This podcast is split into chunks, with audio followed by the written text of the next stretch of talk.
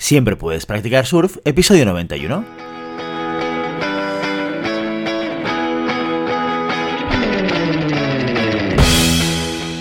Bienvenido y bienvenida a Siempre puedes practicar surf, el podcast diario sobre recursos humanos.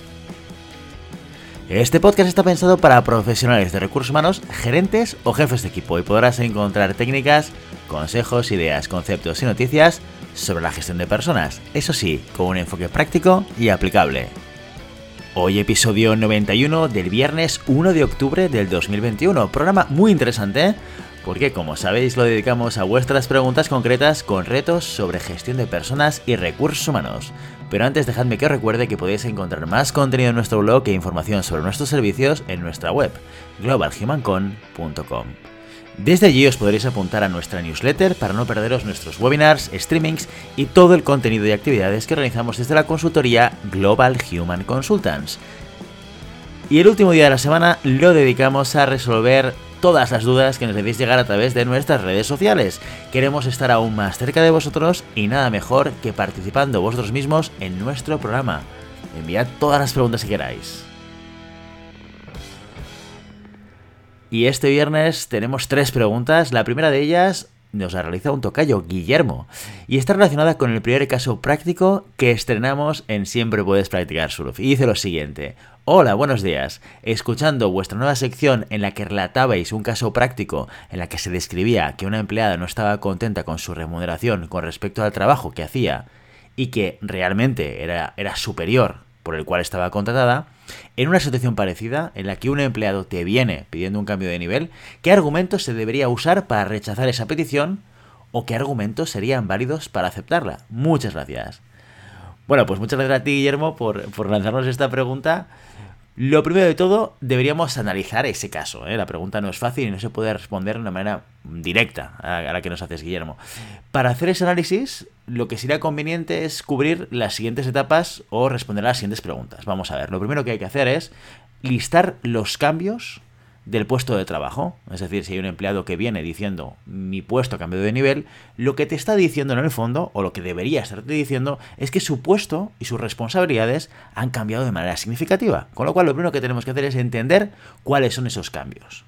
Este ejercicio va a ser mucho más fácil y mucho más rápido y mucho más estructurado si utilizamos herramientas como la descripción de puestos de trabajo, que es una herramienta que se suele utilizar en los departamentos de recursos humanos. Bien, una vez entendemos cuáles son esos cambios, tenemos que intentar identificar cuáles son puntuales y cuáles se consolidan en el día a día. ¿Qué quiere decir esto? Bueno, hay veces que por circunstancias hay personas que ocupan puestos que de repente se tienen que hacer cargo de otras responsabilidades o de otros proyectos, pero de manera puntual. Porque o bien estamos de vacaciones y hay un compañero que se ha marchado y por tanto tengo que cubrir parte de su trabajo, o bien alguien se ha marchado de la compañía, hay una vacante en estos momentos y mm, esas responsabilidades se han visto repartidas puntualmente. ¿Vale? Este sería un caso. Pero ¿qué pasa cuando eso se consolida en el tiempo? Es decir, que nuevas responsabilidades recaen sobre mi puesto de trabajo como trabajador y no se van a marchar, no, no, son temporales. Esta es otra circunstancia y es la que deberíamos tener en cuenta o la que deberíamos valorar en este caso. Si todos los cambios son puntuales, seguramente no estaremos hablando de un cambio de nivel del puesto de trabajo. Ahora, ¿qué sucede si son cambios consolidados, cambios que se van a quedar en la responsabilidad del día a día? Tendremos que ir un paso adicional, tenemos que ir un paso más allá y entender más qué tipo de cambios son.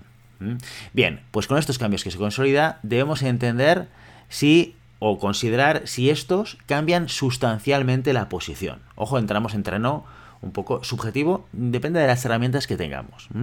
Eh, ¿Qué quiere decir que cambie sustancialmente la posición? Estamos hablando de que esta persona adquiere nuevas áreas de responsabilidad, es decir, una persona que tenía un rol dentro del departamento de marketing y de repente pedimos que asuma responsabilidades de ventas, por ejemplo, son nuevas áreas de responsabilidad que se introducen en el puesto de trabajo, o bien podríamos hablar de un cambio en la dimensión del puesto de trabajo un comercial que lleva la zona norte de la geografía, ¿de acuerdo?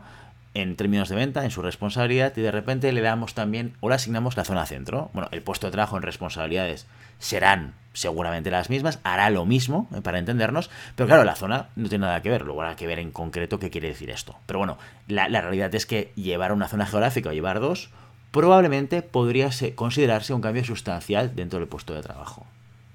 O incluso podría ser que, que, existiese la ampliación de alguna tarea concreta. Bien, aquí de lo que se trata cuando hablamos de identificar o considerar si hay un cambio sustancial dentro de la posición, en el fondo de lo que estamos hablando es de si ha cambiado el nivel contributivo, el nivel de contribución del puesto de trabajo. ¿Qué es esto de nivel de contribución? Bueno, el nivel de contribución es un concepto que dentro de recursos humanos utilizamos para entender cómo valorar o cómo nivelar los puestos de trabajo dentro de una organización. Todos los puestos son importantes, todos los puestos son necesarios, eso es indudable, porque si no, no existirían. Es decir, no hay puesto una organización en la cual estemos invirtiendo dinero y tiempo eh, que no tenga sentido para el proyecto, todos son importantes. Lo que pasa es que su capacidad de contribuir a los objetivos finales de la compañía pueden ser diferentes. Es decir, seguramente todos estaremos de acuerdo en que una posición administrativa es importante, es necesaria, pero su nivel de contribución al objetivo final, al conseguir los objetivos que se marca la compañía, tanto desde una perspectiva de propósito, de misión, visión y la parte económica también, es diferente a la contribución o a nivel de contribución de un puesto de director de ventas, por ejemplo. Este, este caso lo vemos muy claro y nadie pondría en duda que evidentemente una, una cosa y la otra no tiene nada que ver. Y por tanto, por eso entendemos perfectamente que un puesto de trabajo de director de marketing o de ventas esté más remunerado o tenga un nivel de retributivo superior al administrativo. Hasta aquí todo fácil, todo sencillo. ¿Qué sucede cuando las diferencias son más pequeñas, son más discutibles? ¿Quién contribuye más a los objetivos finales de la compañía? ¿El director de marketing o el director de ventas? Bueno, aquí tenemos el gran debate. No me quiero enrocar mucho con esto, hay diferentes maneras de solucionarlo, pero sí que lo importante es que cuando yo estoy valorando si un puesto ha cambiado de nivel o no, yo me estoy planteando, primero, qué cambios son, Segundo, si son puntuales o se consolidan en el tiempo. Y tercero, si estos cambios cambian sustancialmente la contribución del puesto de trabajo, es decir, el cómo consigue que la, compañía consiga sus resultados de manera significativa. Claro, todo este ejercicio, todo este análisis, si no tenemos las herramientas adecuadas o las metodologías adecuadas para poder hacerlo técnicamente, se puede convertir en, una, bueno, en un elemento de negociación interna, de discusión, de subjetividad, etcétera, etcétera. Dentro de lo que es el área de recursos humanos, tenemos una metodología que se llama la valoración de puestos de trabajo, que bueno, supone una, manera, un método que te permite calcular esta contribución. Hay diferentes metodologías, pero algunas de ellas te llegan incluso a medir con puntos, a través de la medición de una serie de factores y subfactores, cuánto vale a nivel contributivo cada posición. Lo cual te simplifica todo mucho este ejercicio. ¿Por qué? Porque en la medida en la cual yo soy capaz de poder calcular el valor de cada cambio de este puesto de trabajo técnicamente, yo soy capaz de poder calcular cuál es el valor contributivo de esta posición de manera, entre comillas, mm, objetiva. Que no siempre es objetivo, evidentemente, pero de alguna manera con una vara de medir con la cual has hecho pasar a toda la organización. Bien, todo esto porque es importante, ¿eh? porque una metodología en estos casos, bueno, lo vemos que si intentamos recorrer estos, eh, estas etapas, estas preguntas, sin metodología detrás y sin herramientas, se nos vuelve todo un poquito más eh, complicado.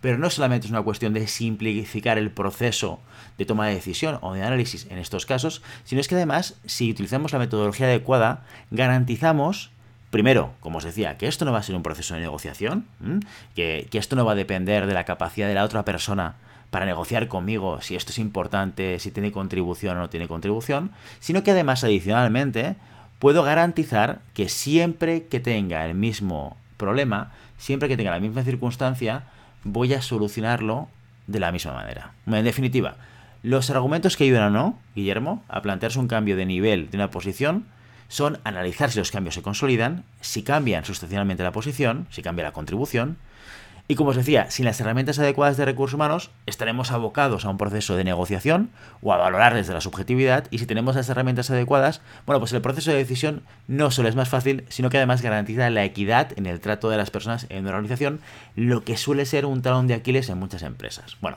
si queréis que tratemos este tema en algún monográfico, el tema de la contribución de puestos de trabajo, de las valoraciones, encantado de hacerlo. No dudéis en pedírnoslo.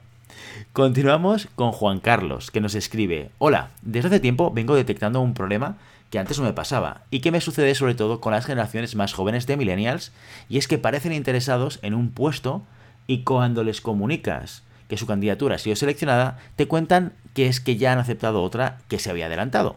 Entonces, no sé si es que me estoy haciendo mayor, estoy perdiendo facultades, o realmente las nuevas generaciones son muy diferentes y tenemos que cambiar estrategias. Y mi pregunta es, ¿cómo podemos verificar la motivación real de un candidato para que no sucedan estas circunstancias? Muchas gracias, JC. Pues muchas gracias Juan Carlos por enviarnos esta pregunta difícil, complicada, eh, pero bueno, vamos, vamos, a empezar, vamos a empezar con las obviedades, ¿vale? Os cosas que, que, todos sabemos y que no os voy a descubrir aquí la sopa de ajo. En primer lugar, el mundo está cambiando, ya lo sabemos, y las nuevas generaciones tienen maneras de entender el mundo que son muy diferentes a las nuestras. Y ya, fijaos que no estoy pensando en los millennials, Juan Carlos nos habla de los millennials, pero los millennials es que prácticamente hasta yo soy millennial, que soy del 80, o sea, estamos muy metidos en el mundo laboral sino que los centennials, que ahora se incorporan al mundo del trabajo, son todavía más diferentes a lo que eran o éramos los millennials. De entrada os recomiendo, te recomiendo Juan Carlos incluso que, le eches un vistazo y que escuches el capítulo eh, de, este lunes en el que entrevistamos a Nacho Barraquer, donde nos habló justamente de esto, de las diferentes generaciones, de cómo piensan, de cómo toman decisiones, de qué es lo que valoran, porque creo que es muy interesante y quizás puede dar un poquito de luz a algunos de los elementos relacionados con lo que tú comentas. Bien, respondiendo a tu pregunta, eh, Juan Carlos, esto es muy difícil, ¿vale? Esto es muy difícil porque, bueno, a, lo mejor podemos creer alguna cosa ¿eh? Eh, para, poder intentar mejorar el output final, que es, oye, mm, quizás no soy capaz de entender qué es lo que quiere la otra persona o de detectarlo, pero por lo menos pongo las bases para no frustrarme en todo el proceso, ¿no? Lo primero que tendríamos que hacer, desde mi punto de vista, es cambiar, cambiar algunas cosas porque preguntar, como siempre, interpretar las respuestas de la misma manera ya no sirve, está claro. Ahora tenemos que estar mucho más encima de los candidatos. Yo creo que es el primer, el primer elemento que deberíamos hacer. El acompañamiento y el estar cerca de cualquier movimiento o planteamiento que pueda hacer es muy importante. Por lo tanto, hay que cogerlos de la mano y hacer probablemente un seguimiento más cercano del que hacíamos con otro tipo de perfiles o de candidatos de otras generaciones. Eh, y yo creo que también para eso muchas veces es muy importante quizás transformar nuestro rol de recursos humanos o de headhunter a un rol más de consultor del candidato.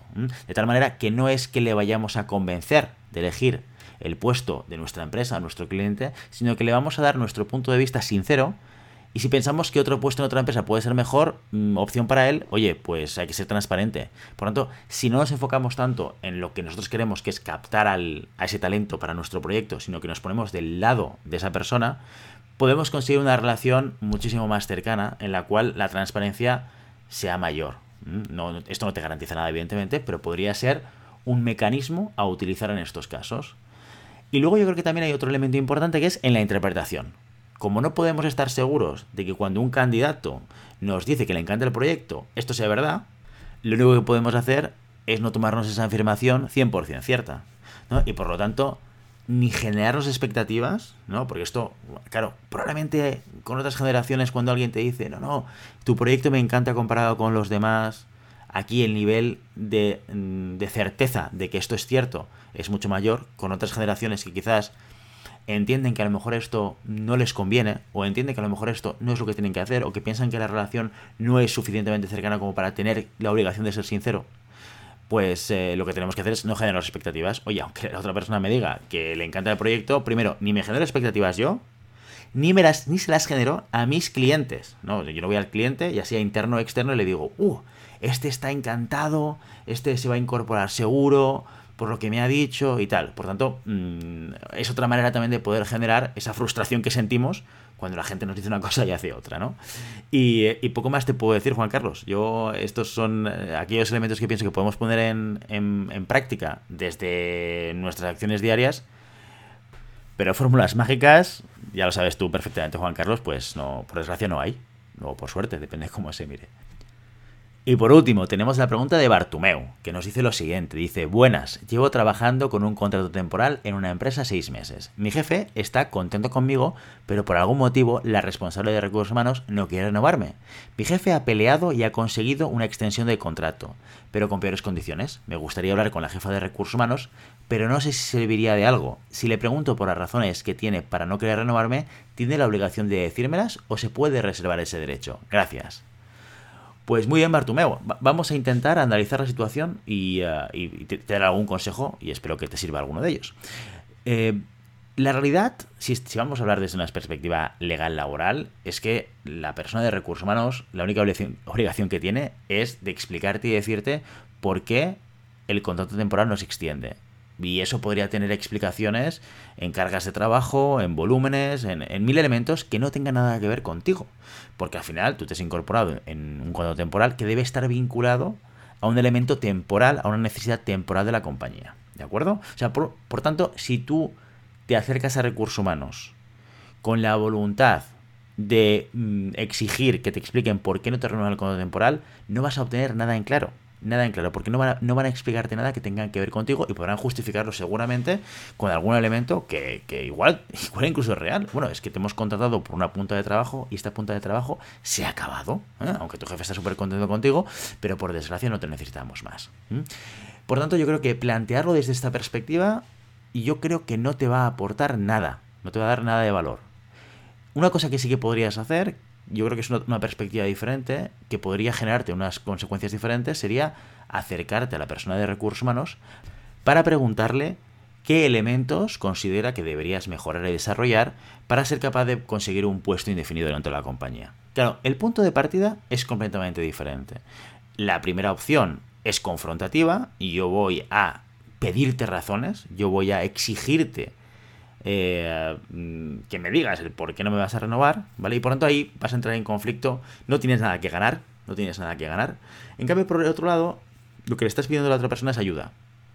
Oye, si hay alguna cosa que en estos seis meses pues no he podido demostrar, dime qué es para que yo pueda demostrarlo. Claro, y yo te digo una cosa, en general, la gente cuando le pides ayuda, esto a veces nos, nos autolimitamos nosotros mismos, ¿eh? pero cuando tú pides ayuda a la gente, la gente está encantada de ayudar. Y por tanto, esta segunda perspectiva igual no te ayuda a entender por qué no te van a renovar, o incluso no, no te ayuda ni siquiera que te renueven, pero vas a conseguir un feedback bueno, que te va a ayudar más, ya sea para saber en qué te tienes que enfocar durante esta siguiente etapa temporal dentro de la compañía para conseguir ese puesto indefinido, ya sea para que te digan, oye, no, no, si, si tu trabajo es excelente, pero por circunstancias organizativas es que tu puesto no va a seguir en toda la compañía y por lo tanto no puedo hacer nada, etcétera, etcétera.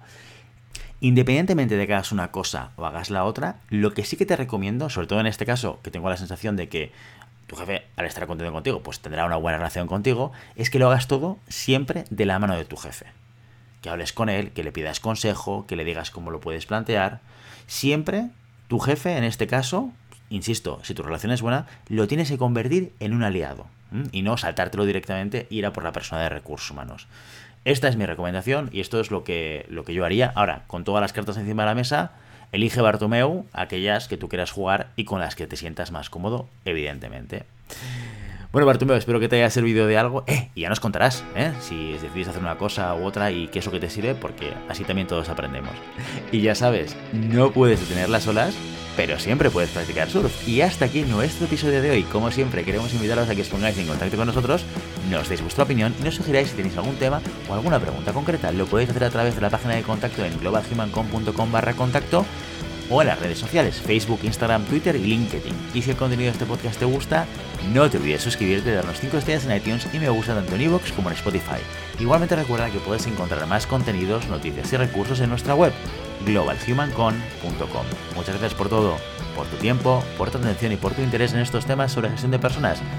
Nos escuchamos la semana que viene, el lunes, con una nueva entrevista interesantísima.